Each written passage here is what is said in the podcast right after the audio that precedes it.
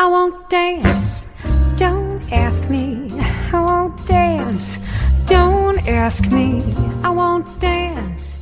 Monsieur, with you. Olá, bem-vindos ao Simples Vinho, onde a gente desfruta toda a complexidade do vinho de forma simples, quase um bate-papo. La mujer que al amor no se asoma no merece ele mujer. Es flor que no esparce su aroma como leño que no sabe arder. E hoje temos mais um daqueles podcasts de entrevista que eu agora já tô adorando também. Tá longo, tá? Tem mais de uma hora e parcialmente em espanhol. É bom porque a gente aprende de vinho e já melhora o portunhol. E pode se preparar para aprender muito hoje. O meu convidado é um jovem argentino com um currículo impressionante. Fernando Bucema é enólogo formado pela UC Davis, nossa velha conhecida já daquela série sobre o julgamento de Paris. Ele deu aulas lá. Já trabalhou por aí pelo mundo, inclusive no prestigiado Chateau Lafite Rothschild.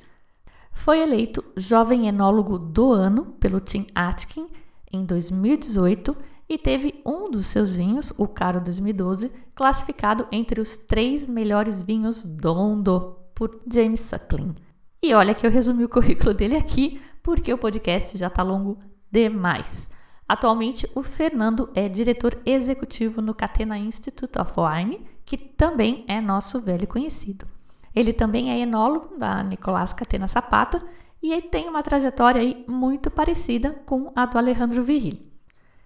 Eu convidei o Fernando para falar para a gente sobre vinho, claro, mas com a propriedade de um cientista.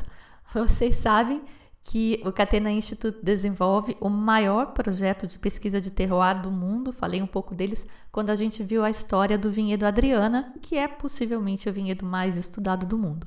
E eu fiquei muito feliz que o Fernando aceitou participar e ele me pediu para falar de um projeto pessoal dele, que nas palavras dele é salvar a vitivinicultura.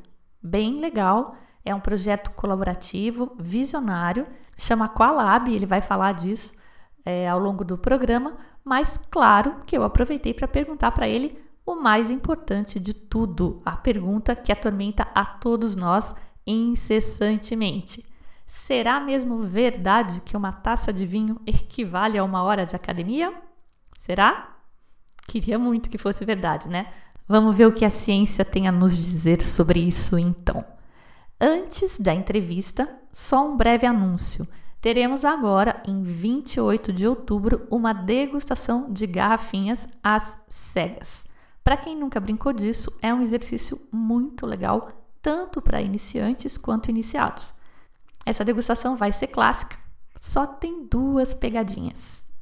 Tem vaga ainda e o pessoal de fora de São Paulo vai poder participar com garrafinhas desta vez. A gente já testou e alguns lugares chegam, tá? Sorocaba, Alfenas, todo o sul de Minas, Curitiba, Florianópolis, Porto Alegre. Em todos esses lugares, as garrafinhas chegam a tempo. Fala comigo e reserva sua vaga. Bora aprender com o Fernando agora. Uh, Fernando Bucema, muito obrigado por ter aceitado aqui conversar comigo. Tenho muitas perguntas para você. E eu acho que essa uma hora aí vai passar muito rápido. Queria começar então pedindo para você se apresentar e falar para gente um pouquinho do Instituto Catena, que é, foi onde eu te achei, e há quanto tempo você está lá. Bueno, un, un, placer, Fabián, estar acá. Eh, soy un productor de uvas y vinos por ya cinco generaciones en Argentina y quizás algunas más, si cuento eh, las generaciones que, mis antepasados eh, produjeron uvas y vinos en Italia. Por lo cual eh, las uvas y el vino son, son parte de mi vida.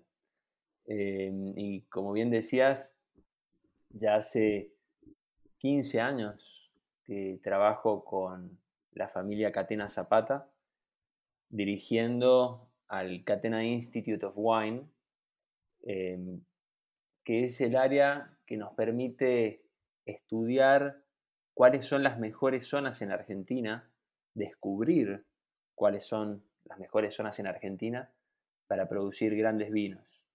Eh, grandes vinos Malbec, grandes vinos Chardonnay, grandes vinos Pinot Noir y también Cabernet Sauvignon. Em, pero bueno, ese no ha sido solamente eh, el, único camino que he tenido en estos últimos casi 20 años en los que llevo trabajando en, el mundo del vino. Eh, entre las cosechas que hice en Argentina, en Italia y en Estados Unidos, ya, ya son más de 20 cosechas. Y en ese camino tuve la posibilidad de trabajar con la bodega de mi familia, tuve la posibilidad de fundar un, pequeño proyecto, una bodega boutique con algunos de mis socios que hoy, hoy lo continúan, yo ya no, que se llama Tierra de Dioses. Y también eh, de trabajar con una de las bodegas más, más icónicas, más grandes del mundo, como Chateau Lafitte, en el proyecto que tienen junto a la familia Catena aquí en Argentina. Así que, bueno, el camino ha sido bastante largo, un camino mm, lleno de cosas eh, muy bellas y algunas no tanto.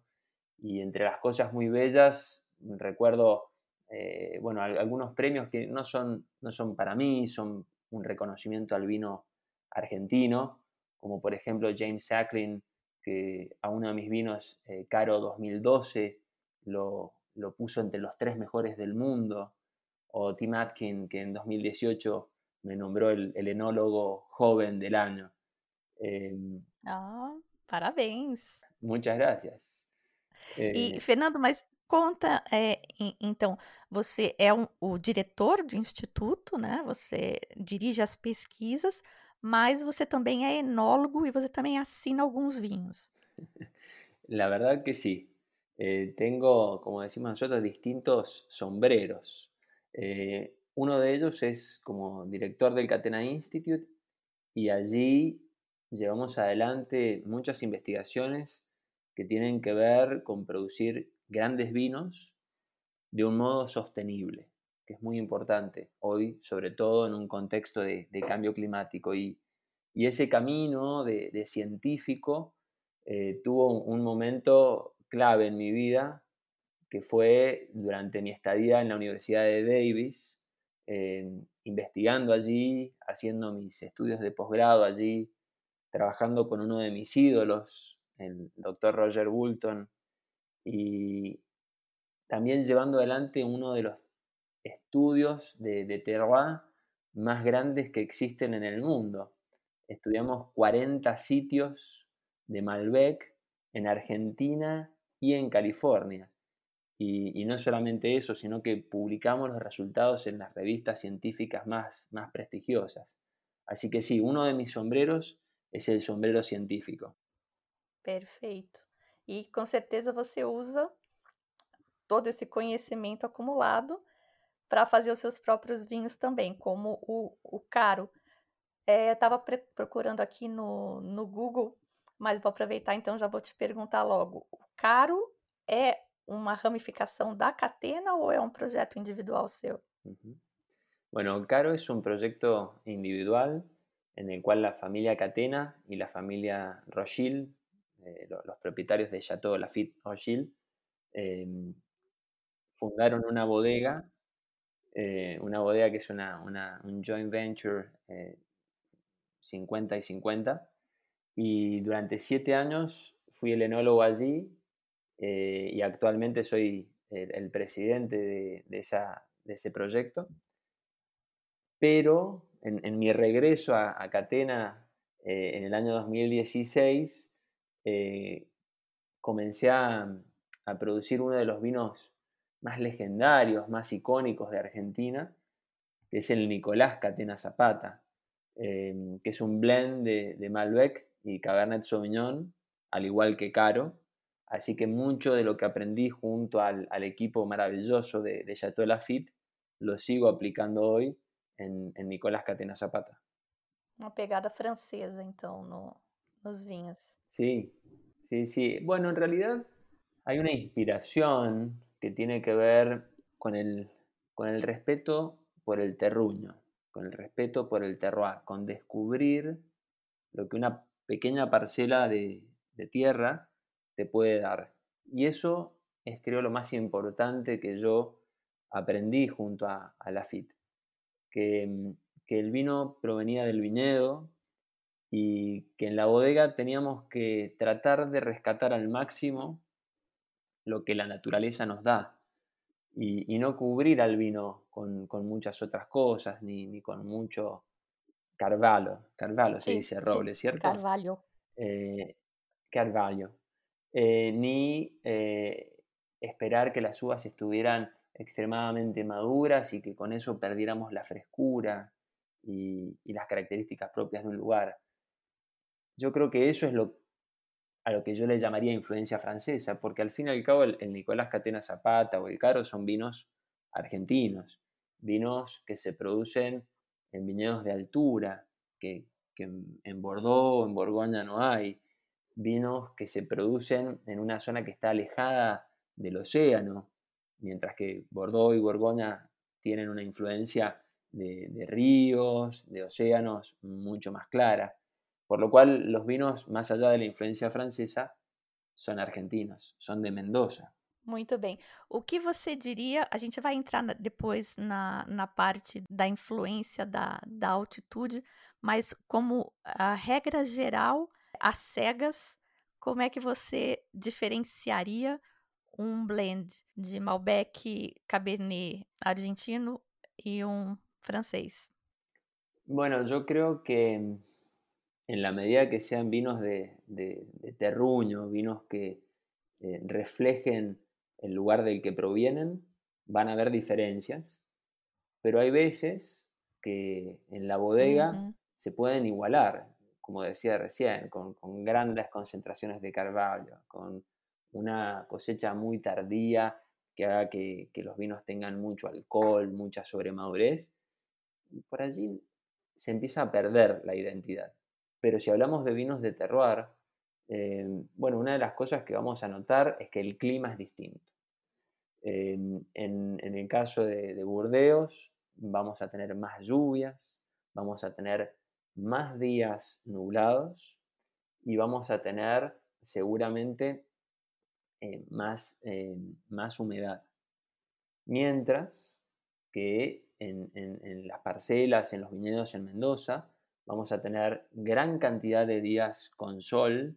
Hoy estamos en el medio del invierno aquí en, Mendoza y hay un sol radiante, un sol diáfano allá afuera que si bien la temperatura es baja, hace que la intensidad de, de la luz se perciba. Y seguramente en el caso del vino de Mendoza, las plantas van a tener que de algún modo defenderse o reaccionar de ese sol tan intenso sobre todo por la altitud. A casi 1500 metros de altura, eh, si has tenido la oportunidad en algún momento de, esquiar, de ir a algún lugar en la montaña a, escalar algún cerro, vas a notar... Yo me fui al campo base de Alconcagua. Bueno, y tuviste que usar, me imagino, mucho protector solar. Sí, y gafas y mucha ropa por la noche también. Mucho frío hacía. Bueno, las plantas en nuestros viñedos de altura, no pueden ponerse gafas y mucha ropa. Entonces, ¿sabes lo que hacen? Taninos. Entre otras cosas, sí, desarrollan ciertos compuestos, los taninos son unos de ellos, que las protegen de esa luz tan intensa. Entonces, seguramente los vinos de altura, los vinos de Mendoza van a tener un color intenso. Las noches, dijiste, son frías y eso va a hacer que seguramente retengan mucha acidez, porque en las noches es cuando generalmente en las noches cálidas es cuando perdemos la acidez y en las noches frías retenemos la acidez. Seguramente en el caso de Burdeos va a predominar el Cabernet Sauvignon y probablemente en Mendoza predomine un poco más el Malbec, o sea, más equilibrado. Y esto tiene que ver con que hoy en Burdeos hay muy, muy poquitas hectáreas de Malbec. Si bien el, blend famoso de Burdeos, el aquel de mediados del siglo XIX que hizo famoso a, todos estos grandes chateaux, tenía una una proporción de Malbec muy alta, en algunos casos del 40, del 50 y del 60%, por lo cual el corte de hoy de Mendoza se asemeja mucho al corte de hace casi dos siglos de Burdeos. Mira, no sabía de eso. Así que los cinco grandes eran baseados muy probablemente ahí en Malbec. Bueno, yo tengo una anécdota con, con, un gran amigo, profesor de la Universidad de Burdeos y durante mucho tiempo enólogo de Cheval Blanc. Hasta 1920 aproximadamente, entre un 15 y un 20% de Cheval Blanc aún era Malbec. Ah, mira. Y si nos vamos unas décadas atrás, esa proporción se incrementaba, pero desafortunadamente ocurrió algo allí que, que hizo que el Malbec fuera de algún modo se fuera perdiendo en, en, en toda Europa y particularmente en esa zona. É algo você está se referindo à filoxera ou é mais que a filoxera? bueno, en realidad la filoxera eh, es gran parte de la historia. Eh, a, a, a, finales del siglo XIX, la filoxera, que es esta plaga que, que daña las raíces en, en, en, lo que son las plantas a pie franco, que les llamamos, ¿sí? Uh -huh aquellas que no están injertadas, eh, devastó gran parte de los viñedos europeos. Y cuando los viticultores, cuando los vignerons de, de Francia y de gran parte de Europa decidieron replantar, tuvieron que hacer dos cosas. Por un lado, utilizar lo que llamamos portainjertos, que son plantas de vides americanas que son resistentes a la filoxera. Y, sobre estas plantas se injerta la variedad que uno quiere, el Cabernet Sauvignon, el Malbec, el, Chardonnay. Pero el Malbec tiene una limitación eh, que, muchas veces nosotros sufrimos. Es muy sensible a las bajas temperaturas y es bastante sensible en algunos casos a las lluvias. Y eso hizo que los viticultores de Burdeos reemplazaran al Malbec con una variedad que no es tan sensible, por ende puede producir más kilos, y que madura más temprano, por lo cual desde un punto de vista logístico tenía más sentido que el Malbec. Y así fue como el Malbec fue reemplazado con el Merlot. Foi uma época do mundo em que se privilegiava a produtividade, né? Em lugar da qualidade ou até da variedade. Bueno, tienes que pensar que sí, por un lado la productividad es importante, Y desde un punto de vista de, la sostenibilidad, tiene mucho sentido porque nosotros a nuestra tierra le pedimos recursos, nutrientes del suelo, agua, luz, y tenemos que tratar de producir la mayor cantidad de grandes uvas y grandes vinos. O sea que desde ese punto de vista tiene sentido. Pero en el caso de Burdeos, lo que ocurría es que Malbec y Cabernet maduraban más o menos al mismo tiempo. Y era hacia el final de la cosecha cuando comenzaban las lluvias. Esto hacía que a veces tuvieran que elegir entre el Cabernet o el Malbec porque no tenían espacio suficiente en las bodegas o a veces por esperar la madurez apropiada asumían un riesgo. Entonces, lo que lograron al reemplazarlo por Merlot es que consistentemente el Merlot lograba buena madurez antes de que llegaran las lluvias. O sea que desde un punto de vista de calidad também tem sentido. Uhum. Sim. Para dividir os ovos em várias cestas aí também, né? E conseguir fazer o, o blend, que é a razão histórica dos blends de Merlot não serem varietais. Sim, sim, sim. Fernando, uma pergunta que não estava combinada, mas que talvez você já tenha visto. Houve um estudo foi publicado até em, em revistas de, de, enologia, falando do resveratrol nos vinhos, comparando alguns vinhos brasileiros, nem eram vinhos é, top, eram vinhos de, de entrada, com vinhos de entrada chilenos também. Então, o brasileiro teria mais resveratrol. Provavelmente por causa dessa condição mais sofrida que a videira passou, que eu, eu imagino que é alguma coisa que ela passe na, na altitude aí de de Mendoza também. Vocês têm algum estudo também sobre resveratrol? Eu sei que vocês têm sobre, sobre o tanino, você falou que a planta vai produzir mais de tudo, resveratrol também. Então, imagina, se a gente precisava comparar o vinho brasileiro con un vino de altitud eh, mendocino. Bueno, recién hablábamos de cómo las plantas se defienden ante lo que ocurre en, su ecosistema. Y, hablábamos de cómo no podían ponerse gafas y tenían que protegerse de, la luz solar. En muchos casos, el resveratrol es también uno de los compuestos que la planta produce cuando hay algún tipo de estrés que hay en su ambiente, que detecta en su ambiente. Ese estrés puede ser la falta de agua, ese estrés puede ser la luz solar y ese estrés también puede ser algún hongo, alguna enfermedad causada por un hongo que, lleve a la planta a elevar su nivel de defensa. Y el resveratrol es eso, es una fitoalexina, una sustancia que genera las plantas para defenderse. Hay muchos estudios que relacionan el, consumo del resveratrol o de vinos con alto contenido en resveratrol con una mejor calidad de vida, con una mejor salud. Hace ya creo unos 30 años hubo un gran boom de la llamada paradoja francesa. ¿Cómo es que los franceses, que consumían una cantidad similar de grasas a los, a los norteamericanos, tenían mejores indicadores de calidad de vida. Y bueno, creo que allí el resveratrol tomó notoriedad mundial. Eh, por lo cual sí, es una posibilidad, aunque no estoy del todo seguro que sea algo central. Creo que tenemos que seguir estudiando un poco más a ver cuál es realmente el efecto del resveratrol cuando es consumido como parte de un vino. Ah, interessante isso, que todo mundo fala sempre em resveratrol só.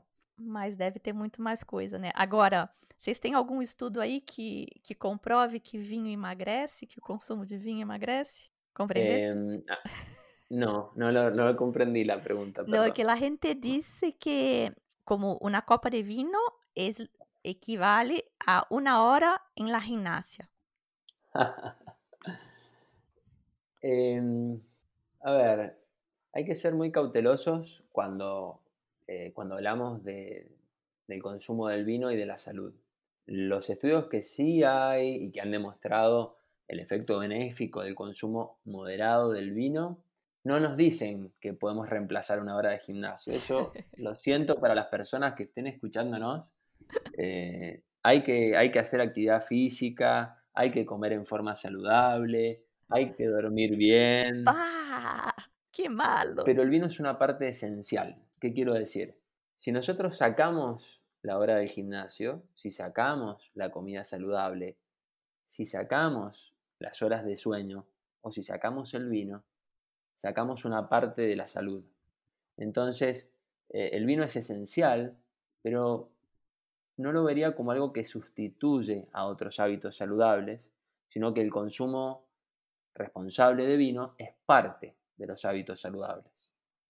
Muy bien, muy política la, la respuesta. Muy bien. Y real, y basada en Sim, yo, yo é, te perguntei de broma, porque eu não tinha a menor dúvida que uma copa de vinho não substituiu uma hora de academia. Mas, né, a esperança é a última que morre. Bueno, eh, vos conocés que en realidad parte de, de, de todo esto, quizás no parte, quizás todo esto que yo hago, eh, se alinea con mi sueño, que, lo charlamos. Mi, sueño es salvar a la vitivinicultura.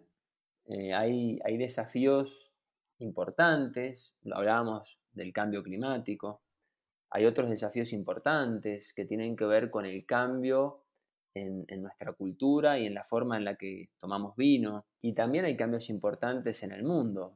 Hay cada vez más habitantes y los recursos son escasos.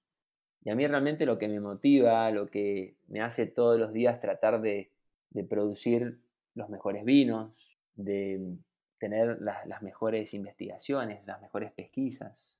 También lo que me lleva a, enseñar. Eh, tuve la posibilidad de dar clases en la Universidad de Davis junto a, mi, ídolo, como decía, a Roger Woolton, y doy clases aquí en, la Universidad de, Enología en, un máster de Wine MBA en Mendoza. Todo eso que yo hago, como también un, proyecto personal que, fundé hace casi dos años, que se llama Qualab, tienen que ver con este sueño, con, con salvar a la vitivinicultura. Y una de las claves en todo esto es, ser muy justos con lo que decimos.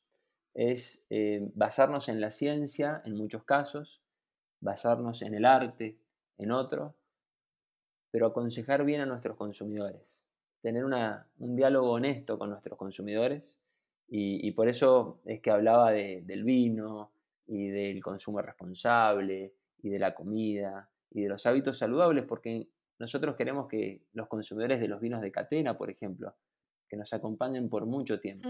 Queremos ser parte de su vida, no solamente por un par de años. Que vivan mucho. Por supuesto, queremos acompañarlos allí en, sus momentos importantes, en, sus celebraciones, en sus aniversarios, en sus festejos, en sus nacimientos, y que puedan tener una porción de Mendoza acompañándolos en, su mesa y en, su copa. Una porción saudável de un vino sin conservantes o con un mínimo de conservantes y só com a parte boa do vinho. E uh, eu estava curiosa, fiquei curiosa quando você me disse que queria falar sobre esse seu sonho, né, esse seu projeto de salvar vitivinicultura. E quais ações mais você tem? Você falou de, de um projeto aí. É, Qualab, que é como uma, uma mescla de quality e de laboratório, todo junto, Qualab. Qualab. Então, me conta mais desse projeto. Bueno, tantos años trabajando con la familia Catena me han permitido ver que los productores de, uvas y vinos se encuentran con desafíos, algunos conocidos y otros nuevos. Hablábamos del cambio climático, por ejemplo. Por otro lado, está el mundo de la investigación y la ciencia. Y no siempre estos dos mundos, el mundo de los productores y el mundo de los científicos, tienen un, buen diálogo. Yo lo pienso muchas veces como que viven en ciudades distintas, separadas por un gran río, y el puente que las une está en malas condiciones, eh, es angosto, le falta un buen mantenimiento. Entonces la comunicación entre productores y científicos no es tan buena. Yo siempre quise ser ciudadano de ambas ciudades, ser aceptado por los científicos y aceptado por los productores como, como un ciudadano, eh, no sé si original, pero al menos adoptivo. Y lo que más me mueve es ser este puente o construir este puente. Y hace dos años me di cuenta que para tener un impacto en toda la vitivinicultura tenía que hacer algo más. Y por eso decidí eh, fundar Qualab, con la idea de ayudar a todos los productores de uvas, de vinos, de plantas también, de plantas de vid también, para que puedan ser sostenibles, para que puedan dialogar, para que puedan aprender del mundo científico y también para que los científicos puedan aprender de los problemas, de las urgencias y los desafíos de los productores. Así que, bueno, ese es el camino que he elegido, pero para el resto de mi vida. Mas é um caminho genial, é um grande desafio, mas é muito bonito isso, de, de aproximar esses dois mundos. É, eu gosto muito da, da ideia de valorizar o pequeno produtor. Né? Aqui a gente tem alguns que produzem só uva, também muito menos do, do, que aí, certamente. E é um trabalho que não é valorizado, né? Ele é mal remunerado e as pessoas veem muitos enólogos, mas tem enólogo que compra 100% das suas uvas. O cara não produz uma uva. E eu acho que dando conhecimento para o produtor, você vai fixar essa pessoa na terra, você vai permitir que essa pessoa seja melhor remunerada e vai gerar, abrir um leque de oportunidades. De repente ele pode até fazer vinho também, um vinho interesante. Parabéns. Bueno, muchas gracias. Al menos eh, aumentar las chances, aumentar las posibilidades de que eso ocurra, porque después hay, hay ciertas limitaciones de clima, hay ciertas limitaciones de suelo, que bueno, tenemos que reconocer. No en todos los lugares vamos a producir grandes vinos. Eh, y en algunos lugares quizás no podamos producir vino. pero está bueno aumentar las chances. Aumentar la chance del productor tiene que ver con que tenga el conocimiento suficiente para cometer la menor cantidad de errores, para aprovechar al máximo lo que le da la naturaleza. Y esto aplica para pequeños y grandes productores, para productores de uva y productores de vino, para productores de plantas, porque al fin y al cabo todos necesitamos plantas para iniciar nuestro viñedo. Cuando pensé en este sueño, yo me di cuenta desde el comienzo que no lo iba a poder cumplir solo. Eh, que era un sueño que me va a trascender a mí, que va a trascender a mi equipo, por lo cual es un sueño que tiene que ser compartido, porque de otro modo no lo vamos a cumplir. O sea que más que un sueño personal de Fernando Busema, yo me sumo a ese sueño y yo sé que hay otros Fernando Busema que tienen ese mismo sueño. Y, ojalá nos, nos encontremos juntos trabajando para que esse sonho se cumpra. Procurei aqui no Google, você não tem um site do Qualab. não tem onde tem mais informações. A, voy a compartirte dos cosas que creo que, que pueden ser interesantes. Tá, lo tengo acá, em LinkedIn. Company Hay Qualab. uno en LinkedIn y luego está el sitio web de, de, de Qualab. Esse, esse trabalho do Qualab, ele é um pouco mais, pelo que eu entendi, filantrópico, mas o trabalho do Instituto Catena também é toda a pesquisa que é feita é disponibilizada para quem quiser acessar e melhorar, né? É bem alinhado os dois trabalhos. Sí, son, eh, son complementarios porque desde el Catena Institute y con la familia Catena tenemos un objetivo muy claro, producir vinos que puedan estar eh, entre los grandes del mundo y así elevar a nuestras regiones al primer mundo del vino. Y, el objetivo es claro y trabajamos todos los días para ello. Y desde el Catena Institute comenzamos hace unos años con la idea de compartir y, y, de generar un movimiento para producir grandes vinos en Argentina, que creo que se está logrando. Y por eso todas las pesquisas, todo lo que nosotros hacemos, es publicado en las principales revistas científicas del mundo para que la comunidad internacional pueda, por un lado, validar lo que hacemos, pero también para que cualquier productor de uvas o vinos aquí en, nuestra región o en cualquier parte del mundo pueda tener acceso a esa información. Y ojalá que continúen ellos investigando y, también aprovechemos nosotros lo que ellos descubren. Em, y por el lado de Qualab, tiene que ver con tender los puentes, pero pensando aquí en todos los productores y todos los científicos no hay, no hay límites en ese sentido y el objetivo es que sea un, proyecto sostenible eh, por el cual en algún punto podremos ofrecer un producto, en algún punto podremos ofrecer un servicio, en algún punto podremos ofrecer, establecer un contacto. Al fin y al cabo, lo que vincula todo lo que hace Qualab es encontrar una solución a un problema del modo más eficiente posible para ser sostenible. Bem legal, vou pesquisar o Qualab depois, capaz que a gente faça uma outra conversa dessas falando só do Qualab. Agora eu, eu queria falar um pouquinho mais das pesquisas que o Instituto vem fazendo. Eu sei que levedura não é o seu, seu ramo, solos, essas coisas seria mais com a Dani, né? Com a Daniela.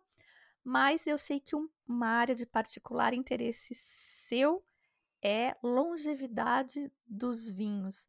E eu vi na semana passada um artigo falando de, de um estudo que vocês estavam fazendo, comparando com vinhos californianos, para realmente ver quanto pode durar um Malbec argentino. E eu vou te pedir para falar mais desse estudo e, e, tudo isso, mas uma coisa que me chamou a atenção foi que, que, no artigo que, que eu li, que era um artigo desses de, de jornal, né, não era científico, mas você fala lá claramente que não há evidências de que a acidez diminua com o envelhecimento do vinho. E é raro a gente ouvir isso, é como um senso comum, acredito que não dos científicos, tá? Mas da, dos sommeliers, das pessoas que eu sempre escuto falando de vinho. Acho que só um professor na minha vida me disse que a acidez não diminuía ou diminuía muito pouco com a idade. Bueno, ese es un, un proyecto muy, muy cercano a, a mi corazón porque ese es el proyecto que inicié el año 2011, eh, perdón, en el año 2010, cuando me encontraba estudiando en la Universidad de Davis. Una de las cosas que nos preguntamos con Roger fue, ¿puede el efecto del, terroir, del terruño, medirse objetivamente o es simplemente un concepto subjetivo? Entonces comenzamos a ver qué estudios habían publicado en el mundo porque asumíamos que en otras variedades, Cabernet Sauvignon, Chardonnay o Pinot Noir, seguramente alguien lo había hecho. Después de unos meses de búsqueda y de horas y horas y de noches y noches, tuvimos que aceptar que la realidad es que si alguien lo había hecho este estudio, al menos no, lo había publicado, se lo había guardado. Y nos propusimos hacer el estudio de terruño más grande del mundo. Y obviamente yo lo quería hacer con la variedad Malbec. ¿Y cómo hacíamos? Bueno, no fue fácil en California encontrar muchas parcelas de Malbec, logramos encontrar casi 20, más otras en el estado de Washington, en el, norte de la costa oeste, y en Argentina sumamos casi 30 parcelas, 30 eh, bloques de Malbec. Y una de las cosas que descubrimos es que en el año cero, inicialmente, podíamos cumplir nuestro objetivo. Es decir, que era posible distinguir de qué región venía cada vino Malbec simplemente conociendo sus características químicas y sus características de degustación, sus características sensoriales. Fue maravilloso encontrar eso. Pero después nos propusimos otra pregunta. Estas diferencias esta como huella del terruño, ¿se borra muy rápido o permanece durante muchos años? Así que desde ese comienzo, durante muchos años hemos estado estudiando qué ocurre con esos vinos. Y ciertamente la acidez era un tema que aparecía bastante en nuestras discusiones. La hipótesis es que los vinos con mayor acidez tienen un mejor envejecimiento. Esa es un poco la idea general. Los vinos que tienen mayor acidez. Es lo que se escucha. Es lo que se escucha.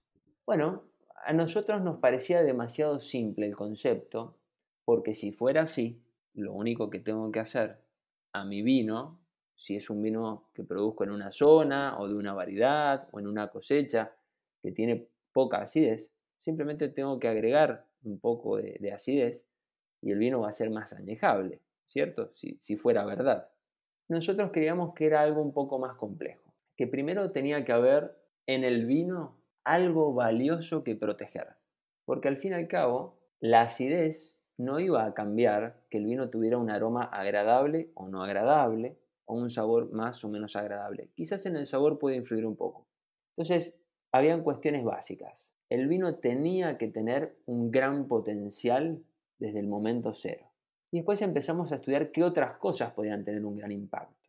Y algo que todos asumimos es que la oxidación de los vinos es la gran enemiga del envejecimiento y que por alguna razón una mayor acidez iba a hacer que la oxidación disminuyera.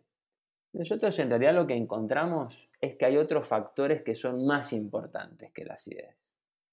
No necesariamente que la acidez no juega un rol, sino que, por ejemplo, el contenido de algunos minerales que vienen del suelo, como el hierro o el cobre, que las plantas toman por el simple hecho de, estar con sus raíces en la tierra, tenían un gran rol. Y bueno, eso ha sido toda una novedad y un poco ha cambiado poco a poco el concepto que tenemos de los vinos que, que envejecen bien. Mas a acidez diminui com o envelhecimento o no o muy poco? En algunos casos podemos ver que disminuye, sobre todo en los casos donde los suelos tienen, por ejemplo, grandes contenidos de potasio. Eh, en otros casos, donde los contenidos de potasio son menores, la acidez puede permanecer un poco más estable. ¿Aonde tem muito potasio no solo? ¿Tem algún lugar para citar? Em, hay ciertas zonas de las que yo conozco con, con más detenimiento, en, la parte este de Mendoza, em, que tienen eh, un poco más de, potasio en sus suelos, y podemos ver una diferencia significativa con las zonas más conocidas como el Valle de Uco, como la llamada primera zona, donde se encuentra el viñedo de la pirámide, y ahí empezamos a notar algunos cambios.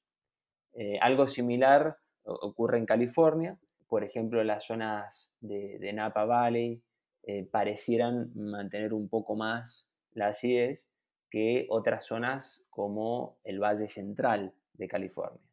Você acha que é relativamente seguro estender esse conceito para outras uvas? Ou você acha que não? Cada uva vai se comportar diferente, pode ser uma história completamente diferente para vinhos de Cabernet Sauvignon, por ejemplo. En líneas generales, creo que esta es una regla que, que aplica a la mayoría de las variedades, puesto que el contenido de estos minerales que vienen del suelo cumplen un rol más o menos similar en, todas las variedades. Inclusive creería que en las blancas. En las variedades blancas también debería aplicarse el mismo razonamiento y la misma reflexión. Ahora bien, cuando nos, metemos en este mundo del envejecimiento, algo que hablaba ayer, ¿sí? ayer a la mañana con, con Nicolás Catera, es bueno, ¿y qué es esto de que un vino pueda tener gran capacidad de guarda o gran capacidad de envejecimiento? ¿Qué significa? ¿Por qué una persona no se tomaría una copa o una botella de vino hoy y esperaría años, incluso décadas, para tomarse esa botella de vino? ¿Qué lo llevaría a una decisión quizás tan poco racional? Porque si es algo que voy a disfrutar, lo quiero disfrutar hoy. Si tengo. Uno se muere y chao. Por ejemplo, y, yo tengo, qué sé yo, una comida que me gusta mucho, un helado, un postre, algo que, me llama mucho la atención. ¿Y por qué esperaría años si puedo disfrutarlo hoy? Pareció muy interesante analizar eso. y nuestra conclusión es que en realidad la expectativa de la persona que espera es que el tiempo va a hacer que el vino sea mejor. Si el vino no va a ser mejor con el tiempo, no hay ninguna razón para esperar. Perfecto. ¿Y por qué debería ser mejor? ¿Qué debería cambiar? Bueno, yo creo que tenemos eh, un aprendizaje, sobre todo volviendo a los vinos Cabernet Sauvignon de, de Burdeos, que cuando son jóvenes tienen ciertas características que los hacen vinos ideales para esperar. Más duros. Quizás sí. Entonces el paso del tiempo va suavizando los taninos, va suavizando las sensaciones en boca y hace que el vino sea más agradable, más sedoso, más atractivo.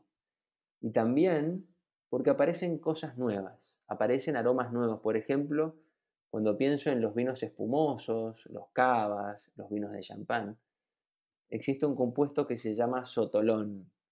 Es un compuesto que muchas veces está asociado al, azúcar caramelizada, a los frutos secos, que solo aparece luego de un tiempo prolongado de, de, guarda. Y bueno, entonces ahí se justifica la espera, porque vamos a encontrar un aroma, vamos a encontrar un sabor, una sensación en boca que no estaba en el vino joven y que amerita, que justifica la larga espera. É o que eu, mais ou menos o que eu costumo, menos cientificamente, costumo dizer pro, pro pessoal. Se você gosta mais de fruta, seu vinho provavelmente tá bom para tomar agora. E com o tempo ele vai perder essa fruta e vai desenvolver esses aromas mais de nuts, né? De são mais complexos, mas não necessariamente melhores. É primeiro uma questão de gosto e pode inclusive passar do ponto, porque a gente nunca sabe quando é o ponto ótimo de cada vinho, de cada garrafa de vinho, eu diria, porque eu acho que nem toda garrafa se comporta igual também. Eu não sei se você tem algum comentário sobre isso. Bueno, eh, con seguridad, una cosa que nosotros descubrimos en este estudio del Malbec, muy interesante, y que un poco explica por qué los vinos Malbec de Argentina han tenido eh, éxito en el mundo, es primero que la cantidad de características aromáticas, el número de características aromáticas distintas en los vinos Malbec de Argentina, en este estudio que hicimos, fueron mayores a las de California, lo que sugiere que son vinos inicialmente más complejos. Y eso en las degustaciones se, se pudo confirmar. Y lo que vemos luego de casi 10 años es que algunos aromas, hay uno muy típico del Malbec, sobre todo del Malbec de altura en Mendoza, que es el aroma a violetas. Y parece estar asociado a una, a una molécula, a un compuesto que se, llama, se llaman iononas, como por ejemplo en el Cabernet Sauvignon son las típicas piracinas. Y lo que notamos es que en los vinos Malbec de California las iononas se perdían mucho más rápido que en los vinos de Mendoza. Por lo cual esta reflexión que hacías de la pérdida de fruta en ciertos casos, aquí nosotros la pudimos ver y medir con la pérdida de los aromas a violeta. Lo cual fue fantástico porque pudimos entender un poco más a nivel fundamental qué distinguía a los vinos Malbec de una región y de otra. E você atribui isso ao solo, ou não só ao solo, a tudo, ao terroir? Bueno, esa es una. Recién mencionaste a, a, Dani, eh, que es Daniela Mesa Testa, y también, bueno, Roy, que es Roy Urbieta, que son dos colaboradores, dos colegas en el Catena Institute, que están haciendo sus doctorados, sus PhDs, tratando de descubrir parte de estas preguntas, porque una de las cosas que durante mucho tiempo también creímos que se sabía todo es cuál es el efecto que los suelos ocasionan en los vinos, en las uvas y en los vinos. Y, con Dani tenemos una historia parecida a la que yo tuve en Davis, que nos pasamos meses y meses y, y pasamos a un segundo año y seguíamos tratando de encontrar todas las publicaciones científicas, todos los libros que habían al respecto, que nos dijeran qué esperar en cada suelo y no los encontramos. Así que, ¿qué tuvimos que hacer? Y bueno, comenzar un largo camino para nosotros generar ese conocimiento y, y Dani hoy y Roy también están encaminados en poder responder esa pregunta. Por ahora, yo tengo algunas hipótesis. Em, parece que la luz solar tan intensa en estos viñedos de altura puede tener algo que ver. Parece que las noches frías pueden tener algo que ver. Todavía no sé bien qué rol cumple el suelo. Questão minha que eu sei que você não quer entrar muito nesse assunto, que você não está muito confortável, mas talvez de uma forma geral você queira comentar a gente vê sempre as pessoas dando muita atenção para os solos, para a composição dos solos, até para a inclinação, e não tanta atenção para leveduras. E eu já vi algumas afirmações dessas por aí, né? Não, não científicas, mas enfim, que a levedura do lugar, de repente, é, talvez ela seja até mais importante do que o solo no resultado final, né? Para esse conceito de terroir que a gente tem e que eu poucas vezes vi alguém mencionar levedura entre as coisas importantes para um terroir.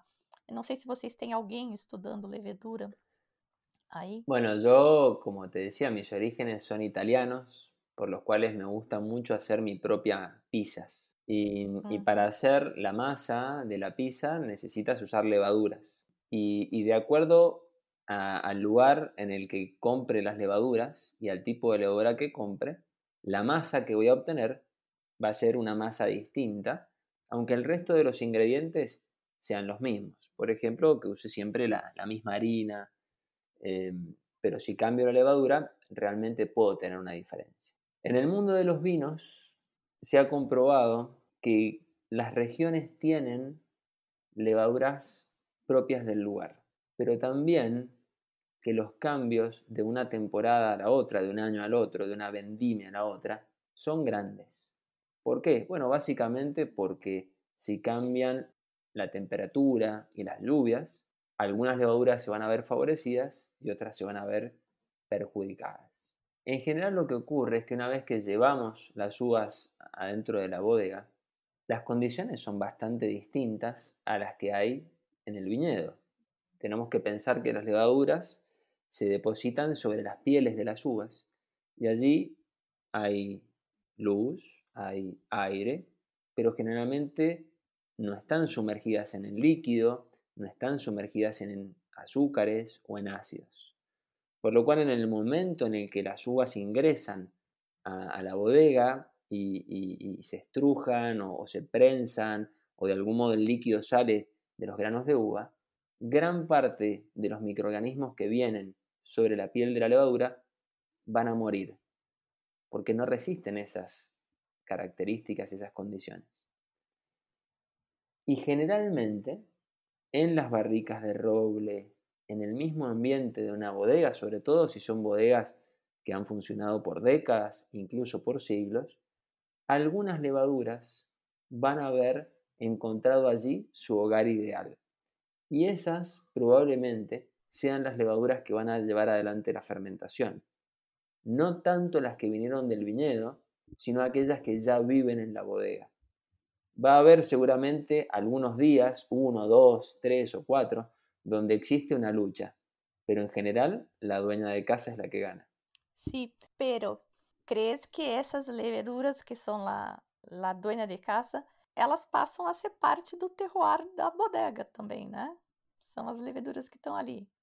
Bueno, ahí creo que entramos en una charla fantástica y, y tiene que ver con qué es el terroir, dónde empieza y dónde termina. Y, y, si nosotros solamente pensamos en el terroir como el suelo y el clima, es una cosa, pero también estuvimos hablando recién que en algún momento en la historia de, de Burdeos el Malbec fue una variedad muy importante, o sea que fue parte de su historia. Entonces, si consideramos a la variedad como parte del terroir, bueno, ya tenemos otro factor. Sería difícil pensar, por ejemplo, en Borgoña y no pensar en Pinot Noir. Y si vamos un paso más adelante, que es lo que vos decís, cada bodega tiene sus características, sus levaduras, su enólogo, su historia. Puede ser una bodega familiar, puede ser eh, una bodega mucho más grande, puede que el enólogo esté allí por décadas o solo por unos años. Y todo eso también tiene que ver con la historia del vino que vamos a tomar. Así que yo creo que sí, que depende mucho de dónde queramos trazar la línea de lo que es terroir y de lo que no lo es. Verdad. Tem toda razão. Eu gosto dessa visão mais abrangente que envolve inclusive história, cultura e mas acho que tô meio fora do, do padrão de vinho. Bueno, ¿qué seríamos? Vuelvo a Borgoña, que es una de las zonas más icónicas. ¿Qué seríamos o qué sería Borgoña sin la historia de los monjes cistercienses que hace 10 siglos o 9 siglos o 8 siglos eh, estudiaban cuál era el mejor lugar para plantar Pinot Noir? Ellos son parte de la historia también. Claro, por isso plantam terroir. É, eu gosto muito disso. E, bom, é, Fernando, para finalizar, então, que a gente já passou da uma hora que eu tinha combinado com você, que eu tinha te pedido de tempo, eu queria que você falasse um pouco dos micro-organismos que vocês estão estudando, inclusive tem o vinho top, né, da, de vocês, que é o Bacillus Mundus Bacillus Terra. Mundus Bacillus, isso. Eu nunca tinha ouvido falar de nenhum estudo é, falando de micro-organismos, né? Então eu, eu, fiquei bastante curiosa. São muitos micro-organismos, cada terroir vai ter o seu também. Como é que é isso? Bueno, esto también comenzó mmm, por estas cosas que, que se dicen, estas cosas que por ahí no, no cuestionamos y alguien las dice y otro las repite y luego se convierte en la verdad absoluta. A nosotros nos habían dicho, personas que nos visitaban de, otras regiones más tradicionales, sobre todo de Europa, que por la altitud de nuestros viñedos, porque en muchos casos hay años con, poca agua, que nuestros suelos no tenían, eh, porque también, bueno, son suelos con, muchas rocas, con poca materia orgánica, muy pobres, que nuestros suelos estaban muertos. En nuestros suelos no había vida, simplemente había rocas, tierra, algo de humedad, Estéreo. aire, pero no, no vida, al menos no microorganismos. Y recuerdo una investigadora de aquí en Mendoza que me insistía con que quería medir qué había. Yo le, le decía que no, que estaba loca, que, que, ya me habían dicho todos los expertos que aquí no, no había nada. Y, y, la verdad que esto me encantó porque ella insistió. Ella realmente quería hacer el estudio de nuestros suelos. Eh, y le dije que bueno, eh, que lo íbamos a hacer, realmente porque la veía tan entusiasmada que me hizo dudar. Dije, bueno, quizás, quizás tiene razón y quizás el resto está equivocado. Y ya, lo, ya nos había pasado con otros temas. Entonces, bueno, le, di la, posibilidad de hacerlo. Y, y, no me arrepiento porque nos metimos en uno de los estudios más hermosos, más eh, novedosos y más respetuosos con el ambiente de los que yo he participado. Y encontramos que efectivamente nuestros suelos no estaban muertos, sino que había muchísima vida. Y no solamente había mucha vida, sino que había vida que no habíamos visto en otros lugares. Esto sería tan loco como hoy entrar al Amazonas y encontrar un animal que nadie había visto nunca. Uh -huh. Y parece que hoy estamos en un momento en el que las especies se extinguen, no que aparecen nuevas especies, por lo cual es maravilloso. Y bueno, encontramos dos microorganismos, dos bacterias, que, que eran completamente novedosas. Y nos preguntamos qué hacían allí, porque tenía, que haber una razón. ¿Por, ¿Por qué estaban allí? Y el estudio nos mostró que lo que hacían era trabajar eh, en forma simbiótica, con una asociación positiva para ellas con las raíces de las plantas. Eh, lo que hacían estas bacterias era ayudar a que las plantas usaran menos agua y también actuaban como una especie de vacuna. Eh, lograban que las plantas aumentaran su resistencia al ataque de hongos. Pero esto no era gratis. Eh, en recompensa, las raíces de las plantas liberaban en el suelo ciertas sustancias azucaradas que servían de alimento para estas bacterias. Y había una parcela en particular que tenía estas bacterias, no las tenían todas. Y esa parcela tiene 1.4, 1, sí, 1.3, 1.5 hectáreas. Y decidimos que teníamos que ponerle un nombre en honor a estos microorganismos que estaban permitiendo que allí pudiéramos obtener grandes uvas para producir grandes vinos.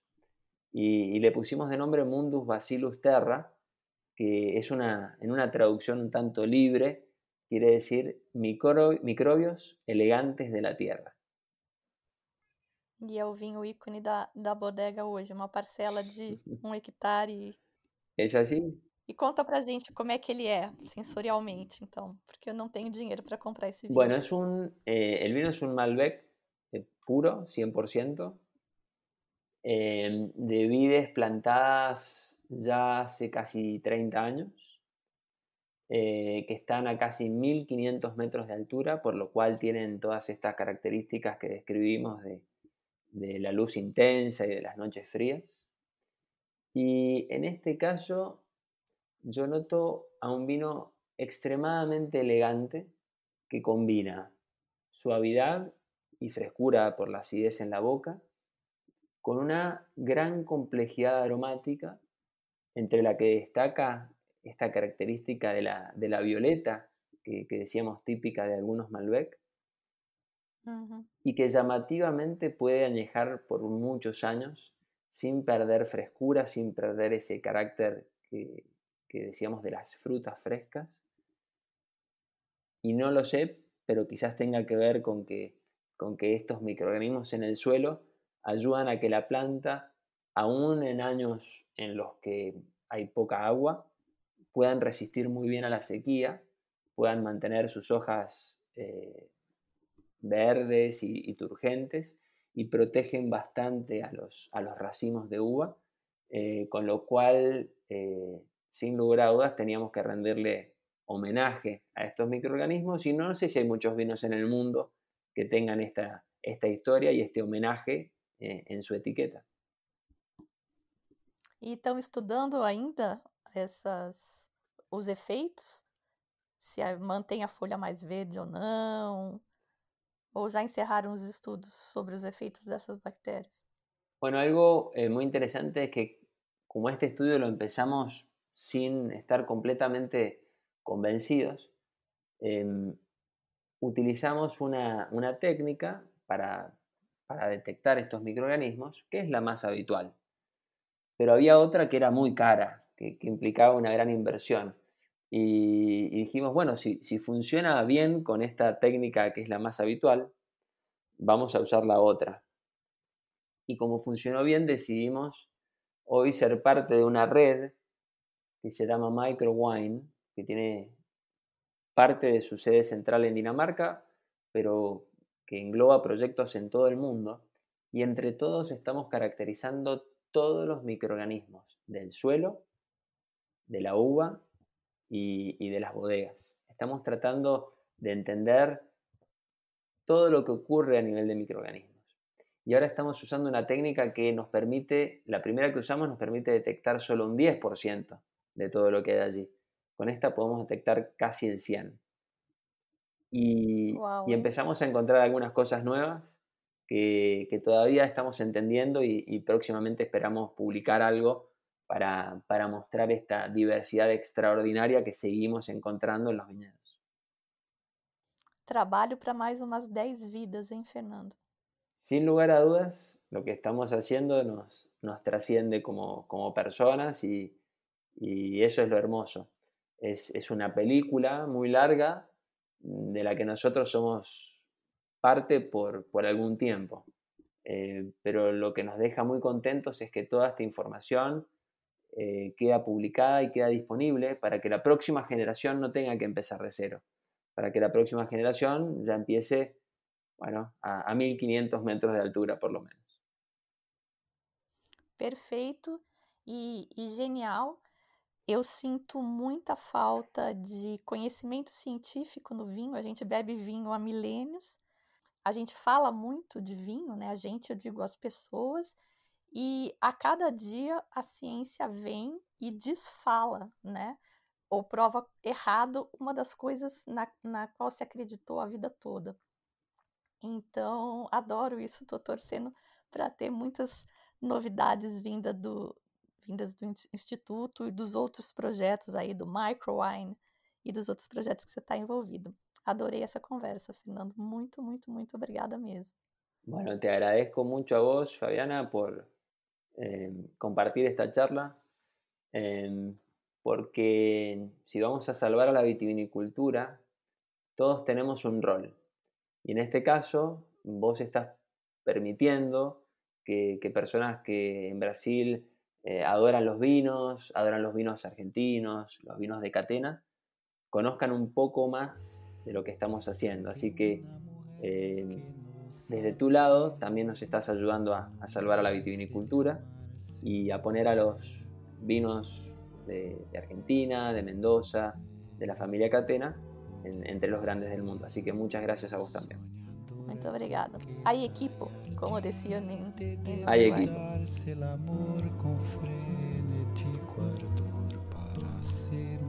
E é isso. Sensacional, né? Eu tive que cortar algumas partes, mas vou até pedir para o Fernando para publicar depois, porque a gente falou de outras coisas bem legais também. Vale muito a pena conferir o site do Catena Institute. Dá para ter acesso a muitos dos trabalhos, como eu já falei, e pesquisa de ponta, tá? Sendo feita pelo nosso vizinho aqui. Temos que agradecer a dona Laura Catena por acreditar e investir em ciência. Vocês sabem que isso custa caro e no mundo atual parece que está até meio fora de moda, né? E por falar em fora de moda, a música de hoje é um bolero altamente machista. Relevem, é do início do século passado, no violão e voz do genial João Gilberto. esse sim atemporal. Uma Mulher. Na abertura, como sempre, você ouviu Jenny Murray e Michael Bublé com I Want Dance. Eu sou a Fabiana Knossaisen e vou ficando por aqui com um simples vinho. Tchim, tchim.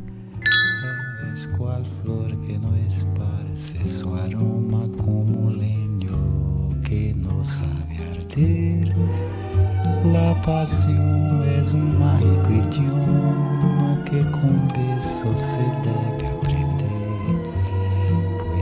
tem uma mulher que não sabe querer não merece ele amar se morrer.